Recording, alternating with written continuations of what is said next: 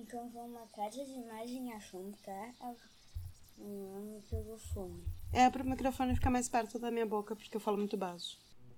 Sábado, 19 de fevereiro de 2022. Amor, tu viu isso? Estamos aqui para o terceiro episódio do nosso podcast. O meu nome é Luiz Felipe. E o meu é Renata.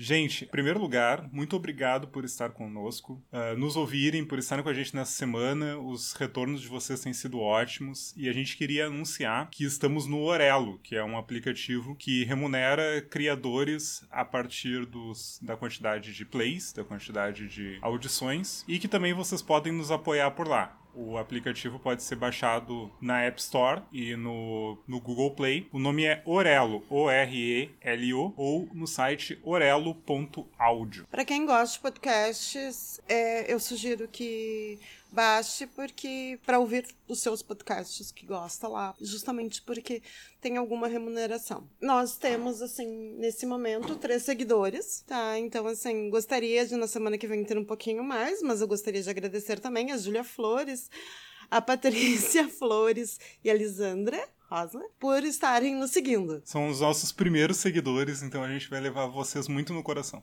Então, gente, vamos lá. Há 100 anos, Nesta semana estava terminando a Semana de Arte Moderna. Essa semana começaram várias comemorações, então estão acontecendo, aconteceram, estão acontecendo exposições e, e discussões e, enfim, relacionadas a isso, principalmente em São Paulo. É curioso porque nós conhecemos a Semana de Arte Moderna pela escola. A gente não conheceu a Semana de Arte Moderna por arte ou, por, ou pelo seu legado artístico, porque isso não faz parte exatamente do nosso trabalho e da nossa vida atual. Só que a gente muitas vezes não tem noção do que, que significa a influência da Semana de Arte Moderna em relação a tudo que aconteceu não apenas na arte, mas na comunicação, na estética, no design e em vários outros meios. O que dá para se resumir da Semana de Arte Moderna se é que é possível resumir a Semana de Arte Moderna em uma frase, é que ela brasileirou a arte, ela conectou a arte a um sentido nacional ela trouxe movimentos que ocorriam na Europa. Não tem grandes novidades na Semana de Arte Moderna em relação à estética e a rompimentos, mas tem o trazer o, a questão brasileira para movimentos que estavam acontecendo na Europa. Ela hum, não é. O 22 não é. Foi o marco, mas não é onde tudo acontece. Tem coisas que começam antes, tem muita coisa de 1914, né, que volta em 22 com muita força. Inclusive, as brigas, discussões entre intelectuais e artistas da época. Dá para citar, por exemplo, que a Anita Malfatti, que é uma pintora que fez uma exposição nos anos 10, ela foi absolutamente desancada por nada menos do que Monteiro Lobato, que escreveu uma crônica dizendo que a arte dela era anormal e que as pinturas dela pareciam que tinham sido encontradas nos manicômios. E daí ela começou a ser defendida por artistas da época dizendo que não, não fazia sentido criticá-la pelo fato de que as pinturas dela não eram realistas ou ela apresentava caricaturas de pessoas. Aquilo era o próprio sentimento e como ela via aquelas pessoas. E ela começou a ser defendida por Oswald de Andrade, por exemplo. E uma coisa curiosa a respeito dessa repercussão da Semana de Arte Moderna é que ela se tornou uma grande polêmica recente, porque o escritor carioca Rui Castro disse que ela foi basicamente uma imposição do regime militar depois do cinquentenário, que na verdade era um movimento da burguesia paulista que não teve tanta importância assim e que começou a ser retomado como se fosse uma reinvenção da cultura ou algo assim, mas que na verdade era um movimento elitista. E, na verdade, acho que a gente tem que ter na mente que, que os grandes marcos, a não ser uh, revoltas populares, mesmo elas em algum ponto, pode ser também, do que acontece no, em, no século XX, ele é pautado por alguma coisa, não? Porque, tipo, as coisas que aparecem são as coisas que foram foram dada importância. Então tinha uma agenda. Então, obviamente, quando tu tá falando de Semana de Arte Moderna, que tu tá falando de um grupo de filhos da elite que tiveram destaque, tiveram espaço, inclusive em jornais, tiveram.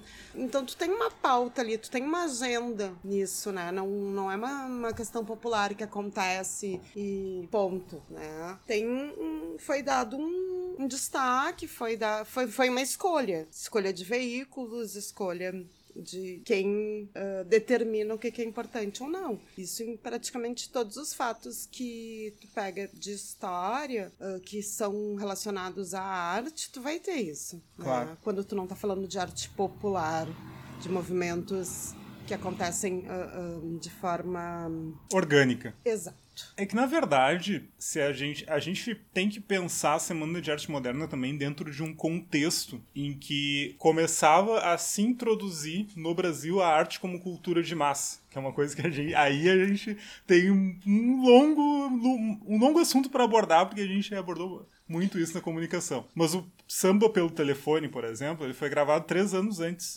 por Donga, em 1919. Todos os terreiros de samba já existiam, já se conhecia, a tia Seata já era, uh, participava dentro daquele seu meio, mas a, ele foi gravado e passou a ser espalhado nas gravadoras e tocar nos gramofones naquela época. Então, se pensar na questão da arte e da, das repercussões daquilo, a maior parte da população brasileira não era alfabetizada. Sim, não tinha nem ideia do que estava acontecendo. E muito. E uma coisa que é interessante é porque, assim, a Semana de Arte Moderna trouxe para o Brasil alguma coisa, né? Porque o que acontecia em termos de arte, que aquela elite ali uh, uh, frequentava, inclusive, era na Europa. Exato. Um abrasileiramento de elite da questão dos movimentos europeus. Acho que dá para dizer assim. Claro. Mas que a gente estuda na história, como na, na escola, como se fosse uma coisa diferente disso, né? Não se faz essa reflexão. Pelo menos eu não me lembro dessa reflexão.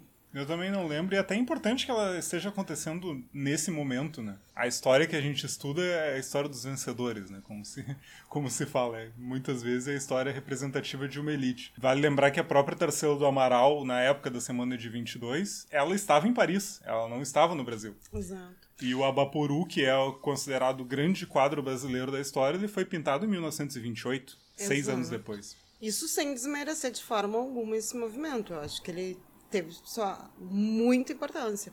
Só, enfim, né? Eu acho que a gente tem que dar uma olhadinha de uma forma diferente. E para quem gosta desse assunto, eu gostaria de indicar um podcast que saiu, um episódio que saiu do História FM essa semana, sobre o, a semana de 22. Está valendo muito a pena, ele tá muito bom. Eu super recomendo. Inclusive, o História FM também está no Orelo, assim como nós. Falando em cultura de massa, podemos ir para o BBB? Podemos. então, é, essa semana foi marcada por uma expulsão, né?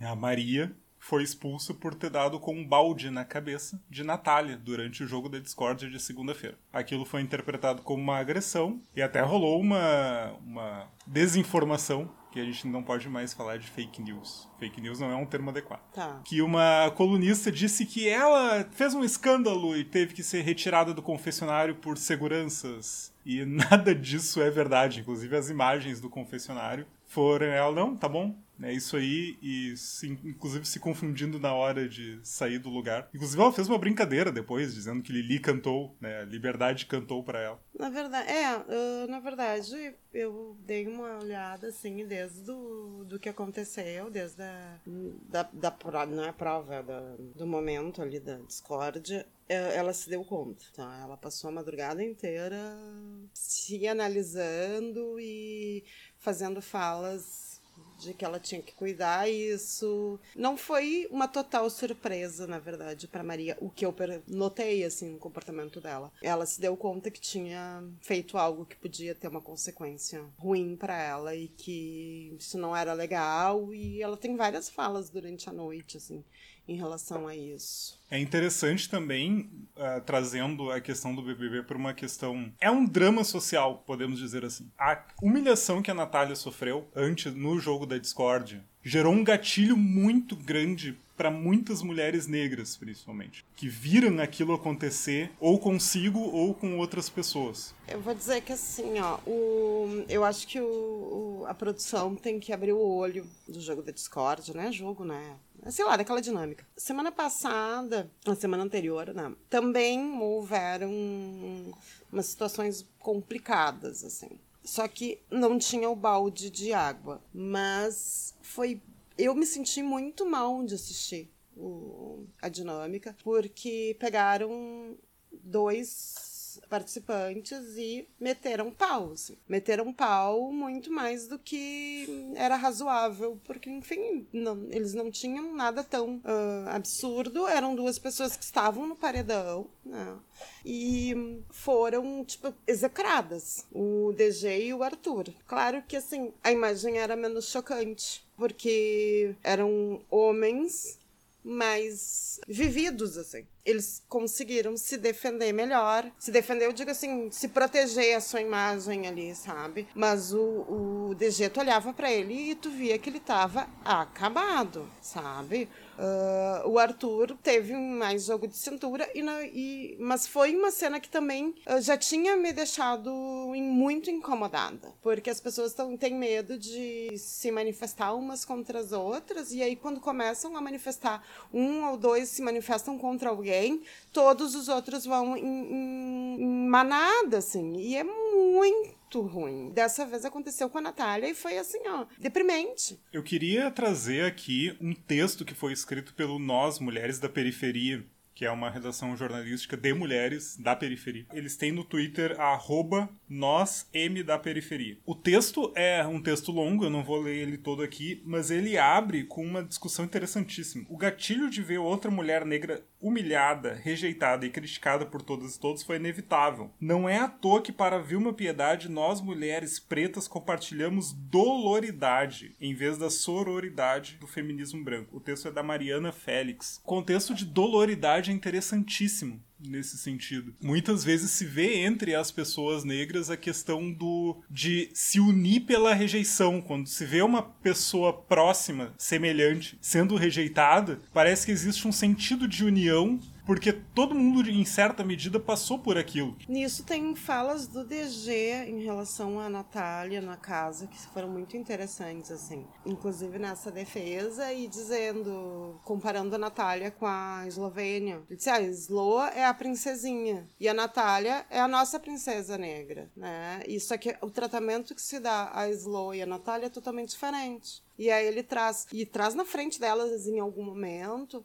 no momento em que a Eslovênia quebrou o microfone, que tirou dinheiro de todo mundo, ninguém brigou com ela, ninguém humilhou ela. E aí ele diz: imagina se, fosse com a Natália. São, ele pega duas moças que têm idade semelhante, né? São duas meninas, duas jovens. E bem interessante, assim, o, o DG ele faz várias falas em relação à, à, questão racial de uma forma muito, muito, muito boa, assim, ao longo do programa. Bem legal. A questão da doloridade, inclusive, é um dos motivos pelos quais o rap principalmente o rap, faz com que tenha um sentido de união de música mas não é por acaso que Negro Drama ou que O Homem na Estrada são músicas dos Racionais, por exemplo, que mexem muito com o cotidiano, assim como o Esmalha recentemente do do Emicida, assim. Trabalham essa questão de humilhações, de problemas, de questões que a gente vivencia né, no nosso dia a dia e que no momento em que aquilo é trazido em forma de música parece que tá falando conosco, assim. Obviamente não da mesma forma, mas todo mundo vive o negro drama, né? Como o Mano Brown fala, eu não li eu sou o negro drama, eu sou o fruto do negro drama, né? Só uma colocação que eu acho que me passei. Que eu fiz essa colocação do DG porque, não sei se todo mundo conhece, mas o DG é um homem negro, né? Então, quando tu fala da, dessa coisa que une, foi nesse sentido que eu trouxe o DG e as falas dele em relação à Natália. Então, nesse sentido, eu acho que tem duas coisas, né? Eu acho que, tem, que a produção tem que olhar isso e eu acho que vai olhar, porque a repercussão da situação da Natália foi muito grande nas redes, felizmente, nesse caso. Então, é bem possível que a produção do programa se ligue em não colocar uh, situações vexatórias e que cuide mais da dinâmica, porque o jogo, a parte, essa dinâmica da discórdia, ela é importante, né? Mas que ela seja feita de uma forma diferente com outras regras, de repente, para que não aconteça coisas semelhantes, assim. Além disso, uma coisa que chama atenção também é que tanto na, o, no, na outra semana, que era o paredão, uh, eram três pessoas e duas viraram alvo do jogo, como nessa semana, que uma das pessoas emparedadas virou alvo da casa, né, no jogo, no... essas pessoas permaneceram na casa. O público rejeitou totalmente essa essa dinâmica de pegar alguém para Cristo, né? Então eu acho que isso também, uh, talvez os próprios participantes se deem conta, espero, que essa dinâmica de todo mundo cair em cima de alguém fortalece se alguém é uma burrice, muito grande dentro do jogo. Quem tá votando, o público tá dizendo, ó, oh, não, não tô gostando disso, não é legal isso. Segurando a Natália, que é, né, segurando o DG e segurando o Arthur. Enfim, acho que, que isso é interessante. E sobre, ainda sobre Big Brother, aí mudando de assunto, uh, uma das pautas que eu vi que tu colocaste foi a questão da remuneração. Ah, é verdade. Isso foi uma apuração do Fefito, que inclusive é. Inclusive, eu não sei o nome dele, eu sei que é conhecido como Fefito. É amigo, inclusive, do Kalil, que é nosso compadre. E ele fez uma apuração sobre quanto ganha cada BBB. E me chamou a atenção que eles ganham um salário mínimo mais uma, um percentual por participação da casa, né? O pessoal do Pipoca. O pessoal do Camarote ganha 30 mil, mais uma, uma verba por semana. Não, não tem verba por semana. Fake news! Desinformação. Desinformação. Desinformação, não podemos dizer que é fake news. Na verdade, é 30 mil, 15 mil na assinatura do contrato. Na assinatura do contrato e depois 5 mil por semana. Por mês. Por mês, desculpa. Tu tá com a semana. Semana quem ganha é, é, o, é o pipoca. Exato. Gente, eu achei um absurdo isso. Por achei quê? um absurdo total. Por quê? Não, pra mim não faz sentido, tá? Não faz sentido na questão, tipo assim, é injusto, tá? Quem tá como camarote, pra parte deles, os 30 mil não fazem a mínima diferença. Pra parte faz, mas pra parte não faz nem cócega, não. E ao mesmo tempo, quem tá no pipoca, um salário mínimo, não é justo. Não é justo na questão de, tipo, olha o quanto movimenta de dinheiro essa casa, sabe? E aí, assim, tu pega uma pessoa que não é conhecida, que não tem. Enfim, foi para lá e não tem uma grande renda, não é, né? Não tem uma, uma estrutura grande. E no jogo, atualmente, as redes sociais, elas são grande parte do jogo, né? Então, como um, um pipoca que não tenha uma estrutura financeira ok, que não tenha. vai competir com outros que têm, se não consegue manter uh, nenhum um, um apoio uh, na questão de redes sociais. Porque custa caro, né? Custa, custa, bem mais do que um salário mínimo por mês. Exatamente. Então eu acho que na dinâmica que se tem de jogo hoje, tem, pensar redes sociais e pensar manutenção financeira dessas redes sociais até porque, assim, a casa tem regras de como tem que ser a rede social, do que, que pode, o que, que não pode. Né? Então, tipo, devia sustentar pelo menos um administrador pago, com um... enfim, outras pessoas vão apoiar, família, isso e aquilo, né? Na maior parte deles são famílias e amigos que, que, que gerenciam, pelo menos na edição passada foi dos pipocas, mas precisa ter um recurso para rede social. É, eu não vejo como justo em jogo, porque a rede social faz parte do jogo atualmente. Né? É um, uma coisa que está acontecendo ao lado do que acontece no, dentro do, do programa. Então eu acho que não pode, tipo, tá errado. Sempre lembrando que o faturamento do BBB é de 600 milhões de reais. Em relação ao que aconteceu essa semana, saindo totalmente do, do tema Big Brother, teve um discurso de despedida do Barroso do hum, Tribunal Superior, Superior Eleitoral. Eleitoral. Eu recomendo que todo mundo escute. Eu gostei muito, porque ele fez um resumo muito bem feito do que está acontecendo na questão de, de Brasil, de eleições, de o que, que a gente tem de representação de negros, de mulheres, de LGBT. Ele fez um resumo da situação eleitoral muito interessante. Além do, claro, o discurso tem toda a prestação de contas dele, né? Que ele tá deixando e tá entrando faquinho. Mas, além dessa parte que é necessário, é um, um discurso muito bom. Ele traz os percentuais, né? De, de representação feminina ele traz toda a necessidade que se tem de se trabalhar melhor a questão de, Representatividade. de representatividades, traz a questão de, de problemas de desinformação, uh, da questão das urnas, ele e ele é muito educado, né? Eu gostei muito do, da introdução, da fala dele, porque ele começa a agradecer né, as pessoas que estiveram com ele nesse tempo, e aí ele para e agradece. E eu gostaria de agradecer mais as pessoas com quem eu não tive contato, que estão trabalhando. As pessoas que trabalham no, no, no tribunal, que não chegam né, próximo do, da presidência. Isso eu achei uma coisa muito interessante. E aí ele começa a falar também né, de outros, de servidores, enfim, que eu achei uma coisa muito educada, gostei muito. Mas o que eu gostaria de chamar atenção é pro final do, de, da, da fala dele, depois da prestação de contas, que também é boa, é interessante, que é um cenário político. O um, que, que a gente tem hoje? Sabe que o Barroso, ele estava no olho do furacão, tá? questão das urnas eletrônicas, né?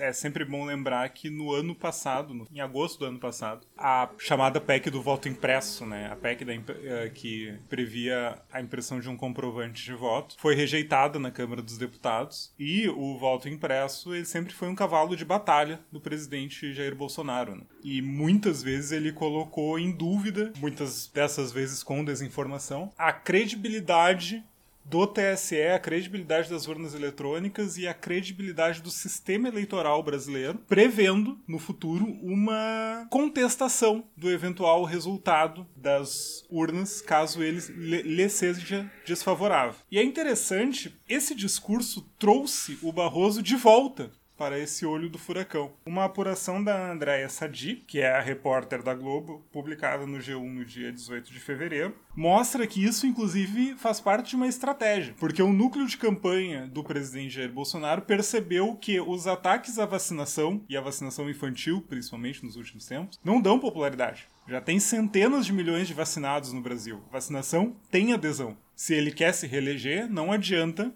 fazer ataques à vacinação. Só que, ao mesmo tempo, Bolsonaro precisa manter a sua base mobilizada. Então ele voltou à carga contra as urnas eletrônicas e contra o sistema eleitoral. Não por acaso, Barroso trouxe de volta ao seu discurso a questão de que sim, o sistema eleitoral está sob ataque, isso é um risco, e a gente pode ver de novo o que aconteceu no Capitólio em 6 de janeiro.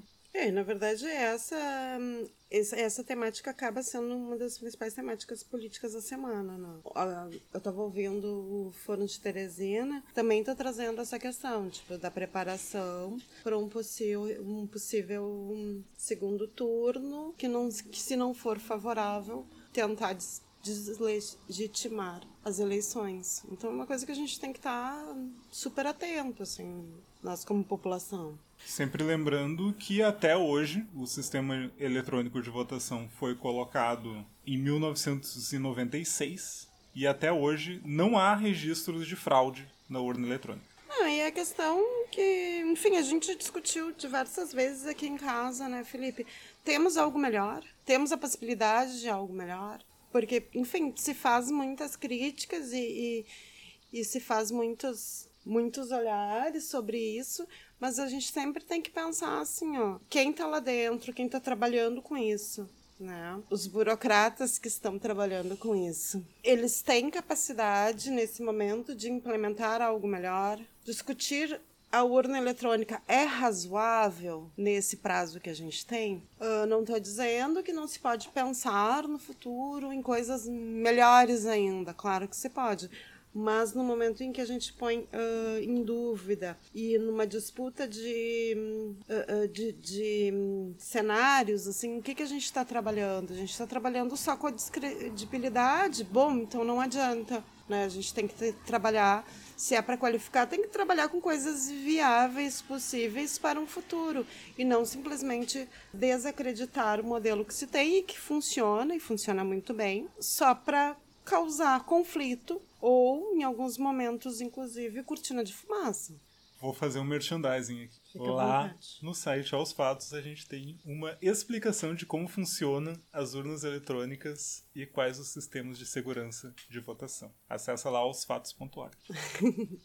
Tá, e agora é a hora de tu nos contar a bizarrice da semana. Então, a bizarrice da semana. Vamos lá. Vocês estão cientes da treta do Tecno em São Paulo? Não, eu não estou ciente. Então vamos lá. O que acontece? É uma história bem difícil de explicar, mas eu vou tentar resumi-la em poucos minutos. Tem uma festa chamada Millennium, em que uma DJ chamada Nicole estava tocando porque ela precisava de grana, ela estava evitando tocar em festas e ela foi tocar nessa festa. Só que a batida dela é um pouco mais lenta do que normalmente se toca nessa festa de techno. E daí as pessoas que são da festa, os organizadores da festa, começaram a cobrar ela para que tocasse uma batida mais rápida. E ela se recusou a tocar essa batida mais rápida, dizendo que esse era o set dela. As performers da Angel, que era essa DJ que tava xingando ela por tocar mais rápido. Não ficaram do lado dela, elas são, elas são soldadas da Angel, pelo que eu entendi. E só quem ficou do lado dela foi a Rato Distópico. E daí. A, a rato distópico é o quê? Rato Distópico é uma performer. Ah, Vamos- tá, tá. Logo, logo vamos explicar Tá, quem é Rato Distópico, tá, ela é um tá. personagem interessantíssimo. Rolou uma discussão forte, que, segundo essa DJ, que é a Nicole, Nick, rolou até uma troca de empurrões Isso na festa. na festa. E essa DJ relata que ela foi tirada dali por um psiquiatra, que segundo ela estava drogado, ou ex-psiquiatra, que tentou levar ela para um hospital psiquiátrico para interná-la à força, porque ela estava tendo um surto. O cara tava na festa. Sim, o cara estava na festa. Segundo ela, estava na festa e drogado. Por ketamina e alguma coisa do gênero, que tinha sabor de baunilha e morango. No fim das contas, ela não foi internada, porque ela só queria ir para casa ver filme e comer pipoca. Psiquiatra esse pediu desculpas pelo que havia ocorrido. Os relatos do que aconteceu viralizaram no Twitter na semana seguinte, porque a história é muito boa. O cara tava lá sendo um, uma pessoa da festa, Isso. enfim, consumindo coisas e tal, e aí resolveu internar a mulher. Aparentemente, porque ela estava tendo um surto psicótico. Tá, na mas ele dele. não tava, tipo, trabalhando. Ele não tava em condições de trabalhar. Provavelmente não. Não, que assim, ele não numa tava festa. trabalhando, ele tava numa festa. Tipo, mas isso é verdade, será? Olha, eu não sei. Mas eh, sabe aquele ditado italiano, se não é vero, é bene trovato? se não é verdade, é bem contado. Gente. O que, que eu recomendo, gente, pra vocês entenderem melhor, ou não entenderem, ou pelo menos lerem os textos da treta do Tecno em São Paulo? O Núcleo, eh, que é um site que focado em repercussões de redes sociais, publicou um texto do Rafael Capanema, que trabalhou no BuzzFeed, com o nome Como Vim Parar na Treta do Tecno, meu Deus, eu só tenho seis anos. Esse é o título do texto. É maravilhoso. Ele faz. Todos os textos estão lá, ele faz uma. Ele traz as repercussões, o que, que todas as pessoas começaram a dizer, o que, que o psiquiatra diz hoje. Psiquiatra que inclusive mudou o nome dele no Twitter para Moranguete, que ele nega o relato, ele diz que ela estava tendo um surto mesmo, e que por isso ela criou uma história.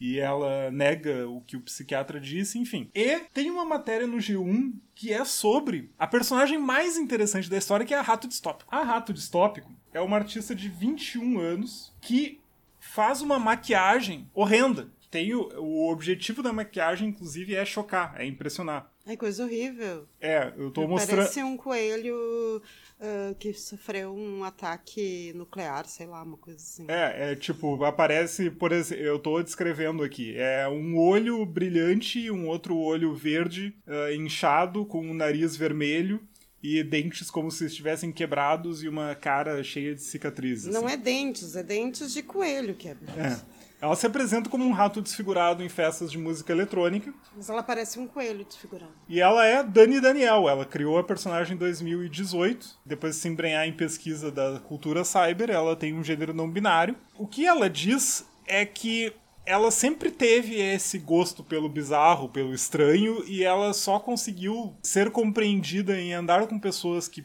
pensam da mesma forma que ela na comunidade do techno. E daí ela começou a se apresentar como rato distópico. Não ela dizia que nas festas anteriores ela não dançava, tinha vergonha, mas conheceu aquele lugar que não vão julgar como julgam os outros, porque é um espaço de liberdade. Me lembra um pouco fim de século em É, Porto Alegre. pois é. Foi Na década de 90. Foi exatamente o que eu lembrei. Sabe que o fim de século, aqui, para quem não é de Porto Alegre, o fim de século era um lugar que era assim. Eu, eu não conheci o fim de século, tá? Eu conheci como Nel. Porque na virada do século eu tinha só 15 anos de idade. É, uma criança. Exato. O, a, a Nel era isso. Era um lugar onde as pessoas se, eh, se vestiam de forma bizarra, ou dançavam de forma estranha e sabiam que iam para lá de forma que ninguém as julgasse. Elas se sentiam muito livres e era um espaço muito legal. E as pessoas se sentiam parte de uma comunidade por conta disso. Assim. É, isso que tu pegou já na segunda etapa, que eu acho que era menos legal. Assim, uh, o fim de século ainda eu acho que era mais livre, mais, mais legal. Mas sim, era um lugar onde as pessoas. Um, usavam roupas e tinham comportamentos muito mais livres do que no resto das, dos espaços noturnos de Porto Alegre. Um lugar muito bacana. E se vocês não querem levar a coisa muito a sério, procurem pelo nome Rato Distópico no Twitter, que os memes são simplesmente maravilhosos. Esses dias alguém criou uma história sobre a luta do rato distópico contra seu principal inimigo, o gato utópico. muito divertido.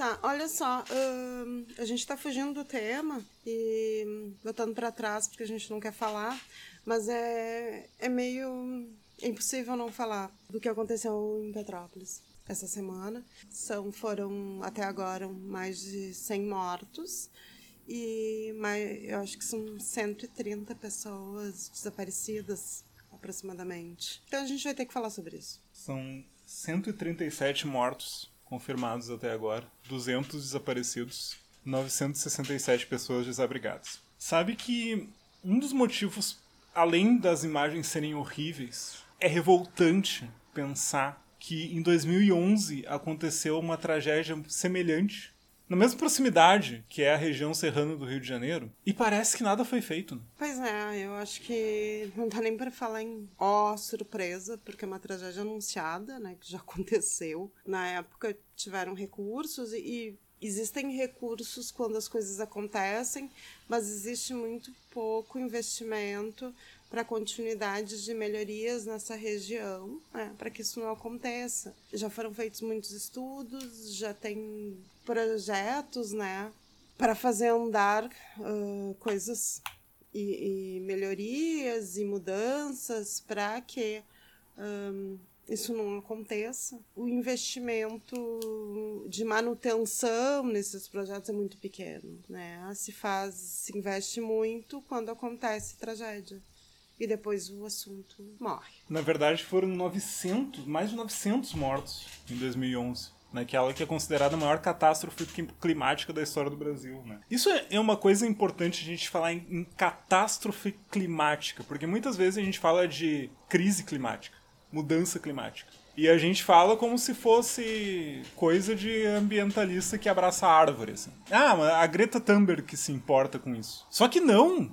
né, gente? Mudança climática, crise climática é uma coisa que afeta diretamente as nossas vidas, desde o calor insuportável que a gente viveu em Porto Alegre em janeiro, até tragédias de grandes proporções, como é o caso que aconteceu em Petrópolis e que aconteceu em 2011. Pessoas morrem. Pessoas morrem. Exato. Nos dois casos. Então, assim, a gente negligencia a questão da mudança climática. Pensa, não, é só uma questão de consumir menos plástico. Não é isso, sabe? Tem uma reportagem que é feita pelo André Trigueiro, que é um, uma das, um dos maiores especialistas em jornalismo ambiental do Brasil, se não o maior, foi publicado no dia 17 de fevereiro, que é 11 anos e 5 governadores após tragédia com mais de 900 mortos. Nova catástrofe expõe prevenção falha. E daí ele lista quatro itens que são recuperação de encostas, reflorestamento das margens dos rios, demolições de casas em locais de risco e realocação de moradores que vivem em terrenos instáveis. Nada disso parece muito difícil se for prioridade. E as, só que às vezes a gente isso é uma coisa que aparece no texto, que é a questão da amnésia do céu azul. Essa uhum. é uma essa é uma frase citada pelo Marcelo Mota professor do Departamento de Geografia e Meio Ambiente da PUC Rio. Amnésia do céu azul. O céu fica azul e se esquece de fazer a política que é necessária. E com isso vai sucateamento de defesa civil, sucateamento de políticas, de intervenção das obras, e a gente tem o quadro que tem. E aí a gente volta para uma coisa que a gente já falou em, em, outros episódios, que é a questão do as pessoas só enxergam quando alguém morre, quando tem tragédia, quando é filmado. São assuntos que eles precisam ser tratados diariamente, que eles têm que estar nas nossas pautas eleitorais, que a gente tem que prestar atenção no que está sendo feito uh, em termos sociais, em termos políticos mas são assuntos que ninguém se importa até que tenha tragédia, ninguém se importa até que tu tenha um vídeo de alguém sendo morto, né? E, e aí eu acho que é, são assuntos bem diferentes, mas que eles trabalham com uma lógica meio parecida, assim. É, exato, porque na verdade a, a, questão da, de tirar as pessoas de áreas de risco, aí entra também especulação imobiliária, né? As construtoras, e muitas das construtoras, inclusive, que têm uma enorme influência, para dizer o mínimo, na questão política. As construtoras querem vender mais imóveis, querem lotear mais espaços para conseguir lucros maiores, e a gente tem uma crise de construção civil há muitos anos no Brasil. E daí tudo bem se ter, conseguir um laudo de áreas de risco que seja provisório. Tudo bem se colocar, se construir um prédio ou construir ou lotear casas em áreas que não se sabe se o terreno é instável. Tudo bem. Só que não é tudo bem, porque aquelas pessoas morrem. Aquilo ali causa uma tragédia de grandes proporções, causa deslizamentos de terra. E não é uma situação que a gente resolve com pensamentos e orações. É uma situação que a gente resolve com política pública, que ela tem que estar no centro da agenda. E sim, tudo isso é crise climática. Sim, tudo isso também é sucateamento de serviço público. Claro. Porque tu precisa dos burocratas fazendo um trabalho decente para que as coisas andem. Tu precisa de servidores públicos bem remunerados e responsáveis fazendo o seu trabalho. E aí eu vou trazer uma coisa que não tem nada a ver com isso. Mas tem. Uh, alguns anos atrás, nós tivemos uma experiência pessoal que foi bem complicada. A escola onde. A escolinha onde os nossos filhos, onde o João Pedro frequentava, né? Rompeu o piso. Sim, verdade. É uma, uma casa que fica no Morro Ricaldone, que é um pequeno morro que tem aqui no Moinhos de Vento em Porto Alegre. Lá pelas tantas se percebeu que ela estava com uma suposta infiltração e quando forem descobrir a infiltração, elas viram que o piso estava completamente oco. Ele estava como se fosse uma cratera ali naquele lugar. E uma cratera que colocava em risco as vidas de todas as crianças que estavam naquela escola. Porque a qualquer momento poderia bater uma chuva, poderia dar um problema no cano, etc. E as crianças seriam, as crianças, os funcionários, todo mundo seria tragado por um buraco. Foi se investigar e se descobriu que aquela casa havia sido construída na década de 50, sabe-se lá como que é, foram colocados os laudos ambientais. Sabe-se lá como. É, a gente até pode. Não, não usa nomes, mas pode usar. A gente até pode especular, porque era, tinha, era uma pessoa que tinha parentesco com o ex-prefeito da cidade, conhecido por tocar muitas obras, enfim, que é o dono do terreno até hoje, e que é um lugar que continua lá, oferecendo riscos a qualquer pessoa que for alugar aquele aquele lugar. Aquele lugar, e na verdade tem prédios ali, e é uma zona caríssima da cidade, né? E a gente não sabe como é que tá ali embaixo. E a gente não sabe como é que vai ser no futuro. Os eventos climáticos extremos, de chuvas e tempestades, vão acontecer mais vezes. Enfim, a gente não sabe como vai ser no futuro. A gente não sabe se aqueles prédios, se aquelas casas não estão em risco. Sim, provavelmente, né? Mas, enfim, é, é isso, sabe? É, foi essa tragédia de Petrópolis é horrível, mas é uma coisa absolutamente passível de ser prevenido. E espero que seja prevenido, né? Mas para isso a gente precisa de muita coisa de governantes que coloquem isso no centro do, das políticas públicas, de investimento público, que não, não adianta fazer essas coisas sem dinheiro, não adianta desalojar 7 mil famílias sem ter onde elas irem morar. E de uma população que olhe para isso né? e que exija de uma forma efetiva que coisas sejam feitas. Que nós não tenhamos a amnésia do céu azul. Né? Exato, que nós não tenhamos a amnésia do céu azul. A gente resolveu inaugurar um quadro no nosso podcast que é uma dica de série. Uau! Porque nós assistimos muitas séries, muitos filmes e a gente acha que seria legal compartilhar com vocês o que a gente anda vendo. E a série que, eu, que nós queremos indicar é Missa da Meia-Noite, que é uma série que a gente pegou uma indicação. Na verdade, a Renata pegou. A indicação sem querer no Facebook do Guilherme Beró, que é nosso ouvinte. Obrigado, Beiró. É uma série de terror, cara. E eu não sou nem um pouco fã de nem de filmes, nem de séries de terror. E essa me pegou. Foi bem engraçado. O que acontece? É uma comunidade numa ilha, que é uma comunidade extremamente religiosa, extremamente católica, que fica no aguardo da chegada de um, de um monsenhor para voltar a fazer a missa. E que também chega um homem que matou uma mulher num acidente de carro e ele chega para morar com os pais dele depois de sair da cadeia. Só que o Monsenhor não chega na ilha. Quem chega é um outro padre, Paul. E aí coisas muito estranhas começam a acontecer. É uma mistura, né? É, tem uma questão, uma pegada de terror, tem uma pegada de Walking Dead, tem uma pegada... Mas ele tem. O roteiro é muito legal, as, as falas são muito interessantes. Sei lá, eu, eu gosto um pouco de coisas de terror mais que o Felipe, mas eu sou meio, sei lá, gosto, mas mais ou menos. Tu gosta de coisas que viajam, né? É, eu adoro coisas que viajam. Essa- essas coisas de viagens, assim, e, e coisas distópicas, É. utópicas. É, eu gosto. Mas ela é muito interessante, ela tem, tem falas e tem reflexões muito boas e críticas a questões religiosas muito boas. Enfim, é uma série que ah, vale dar uma chance. Pra quem gosta de, né, tem que estar aberto a um pouquinho de viagem. é, um pouquinho. Bastante. É, tipo, né, se, senão não rola. É uma- a série é do diretor Mike Flanagan, que fez outras séries de terror como A Maldição da Residência Rio. Que a gente começou a assistir, mas ainda não tem como É, não temos como recomendar. A Mansão Bliss, se não me engano. E ele, fe ele foi também o diretor de Doutor Sono, que é a sequência do Iluminado. que a gente tem que assistir também, né? É verdade. E tu tá ralado, né? Ela tá na Netflix, tá? É que a gente já assistiu todas as séries de crimes que podia, daí assim. Agora a gente vai pra coisas mais doidas do que crimes. Missa da Meia-Noite tá na Netflix, então a gente recomenda. E é isso. É isso, gente. Muito obrigado por estarem conosco mais uma vez. Esperamos que semana que vem nós tenhamos mais pautas mais leves, né? Que esse eu achei pesado. É, mas é que não adianta. né? É, não, eu que, mas eu queria assim uma semana que desse pra rir mais e falar mais M. Então, atenção, Brasil, vocês têm. Vocês têm a obrigação de nos trazer pautas mais leves na próxima semana. Por favor, aconteçam coisas legais, coisas divertidas, nenhum problema, nenhuma tragédia, que aí o programa da semana que vem vai ser levinho. O que tu acha? Pode ser, não. Tá? É, Vamos lá, vamos lá, população, governantes, por favor. um apelo- fica também o nosso apelo ao Joe Biden e ao Vladimir Putin para que não criem problemas pra, né, para o mundo.